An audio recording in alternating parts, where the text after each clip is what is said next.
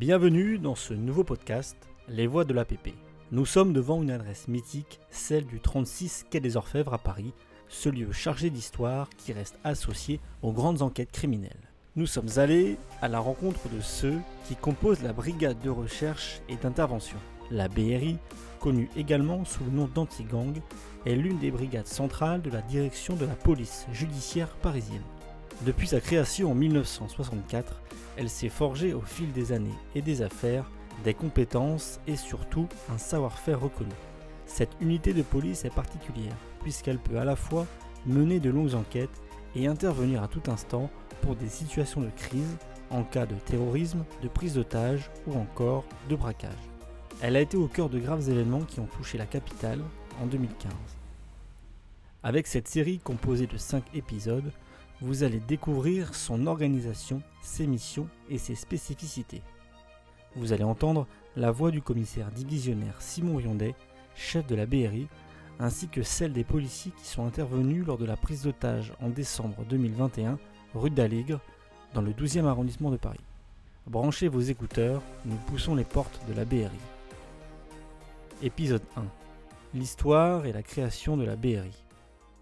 Je suis Simon Riondet, je suis commissaire divisionnaire, je suis chef de la brigade de recherche et d'intervention de la préfecture de police depuis janvier 2021.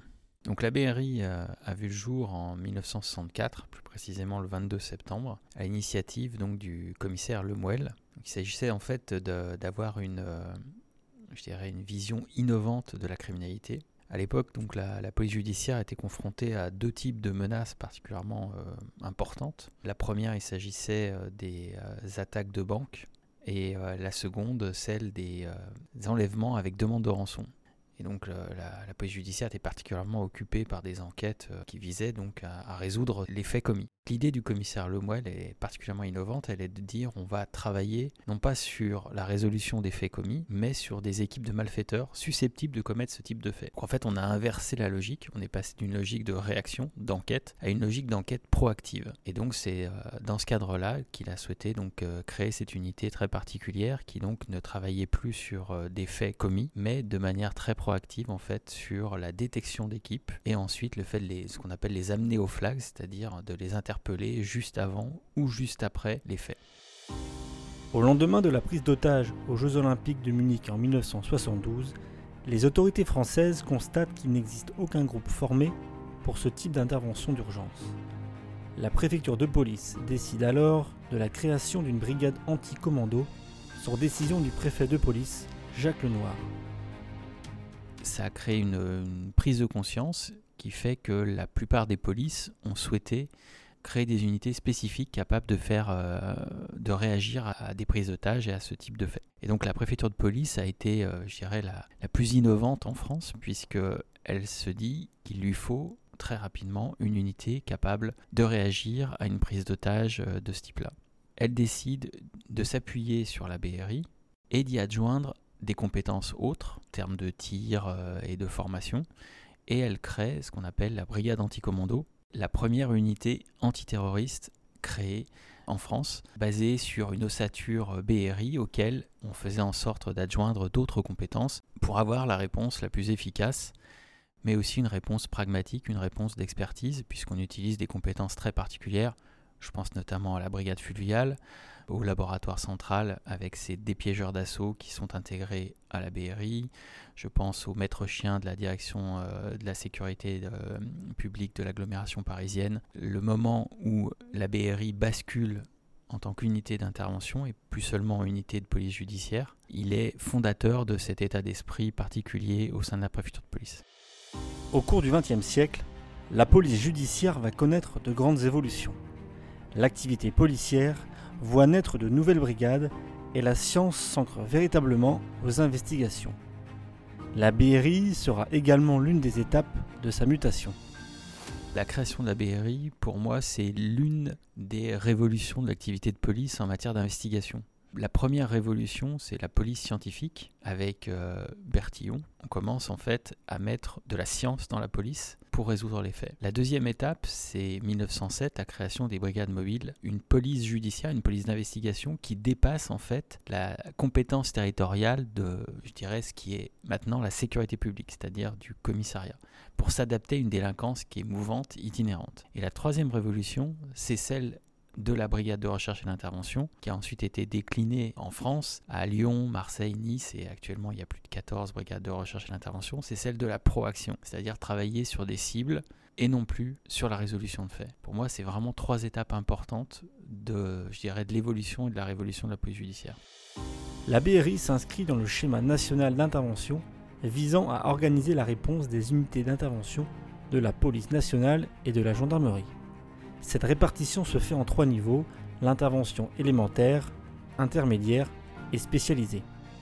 C'est-à-dire la classification des intervenants qui existent en matière de police. Donc ce qu'on appelle le primo-intervenant, l'intervenant de niveau 1, c'est le policier euh, classique, le policier que tout le monde croise dans la rue. Il est ensuite renforcé par ce qu'on appelle les policiers de niveau 2, donc des unités en fait qui ont un entraînement supérieur, un équipement supérieur qui leur permettent en fait de fixer, de neutraliser la menace quand ils sont en mesure de le faire. Donc ça, ce sont les brigades anticriminalité, la compagnie de sécurisation et d'intervention pour la préfecture de police, la brigade d'intervention de la DOPC. Et ensuite, il y a les unités d'intervention dites de niveau 3, la BRI, le RAID et le GIGN.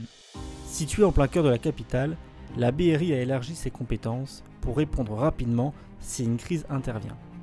L'une de ses forces, c'est d'être adaptée à son territoire afin de conserver une capacité optimale d'intervention dans Paris la BRI euh, de la préfecture de police a je dirais deux périmètres. Un périmètre qui est celui de la mission judiciaire, qui est euh, donc le, périmètre en fait de, compétences de la direction régionale de la police judiciaire à laquelle nous appartenons. Donc euh, on peut intervenir sur Paris, la, petite couronne et, la grande couronne, et y compris aller, si les dossiers le nécessitent, poursuivre et faire nos interpellations en province. Et puis on a le périmètre en matière d'intervention. Et là, notre, euh, responsabilité pour euh, donc l'intervention dite spécialisée, les prises d'otages, les forcenés euh, et autres menaces particulièrement graves. Là, notre périmètre, c'est Paris intramuros. On a le territoire le plus petit, mais aussi le territoire le plus sensible. Et donc, on a développé des compétences particulières liées à ce territoire. Je prendrai par exemple quelques exemples.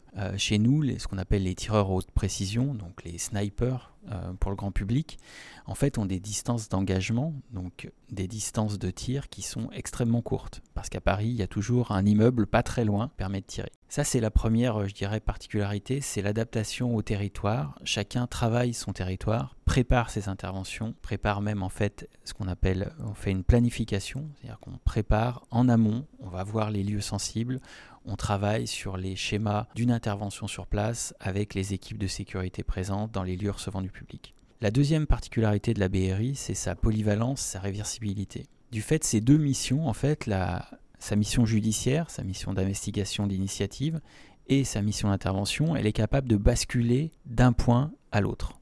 Donc elle peut par exemple euh, travailler sur euh, une prise d'otage équipée de manière tactique et puis pour une raison X ou Y, cette prise d'otage va bouger et là on va travailler en civil et on va poursuivre, surveiller les malfaiteurs. Donc cette idée c'est ça, c'est cette capacité à passer de la tenue intervention à la tenue civile et inversement. Et cette polyvalence, elle est, euh, extrêmement particulière à la BRI et, chacune des unités, en fait, le RAID et le GIGN, ont des compétences spécifiques, des missions ou des savoir-faire particulières par rapport à cette mission d'intervention. Mais après, sur le fond, on travaille tous de la même manière euh, pour résoudre une crise en s'appuyant d'abord sur la négociation et ensuite sur l'utilisation de la force quand c'est l'ultime possibilité pour sortir de cette situation.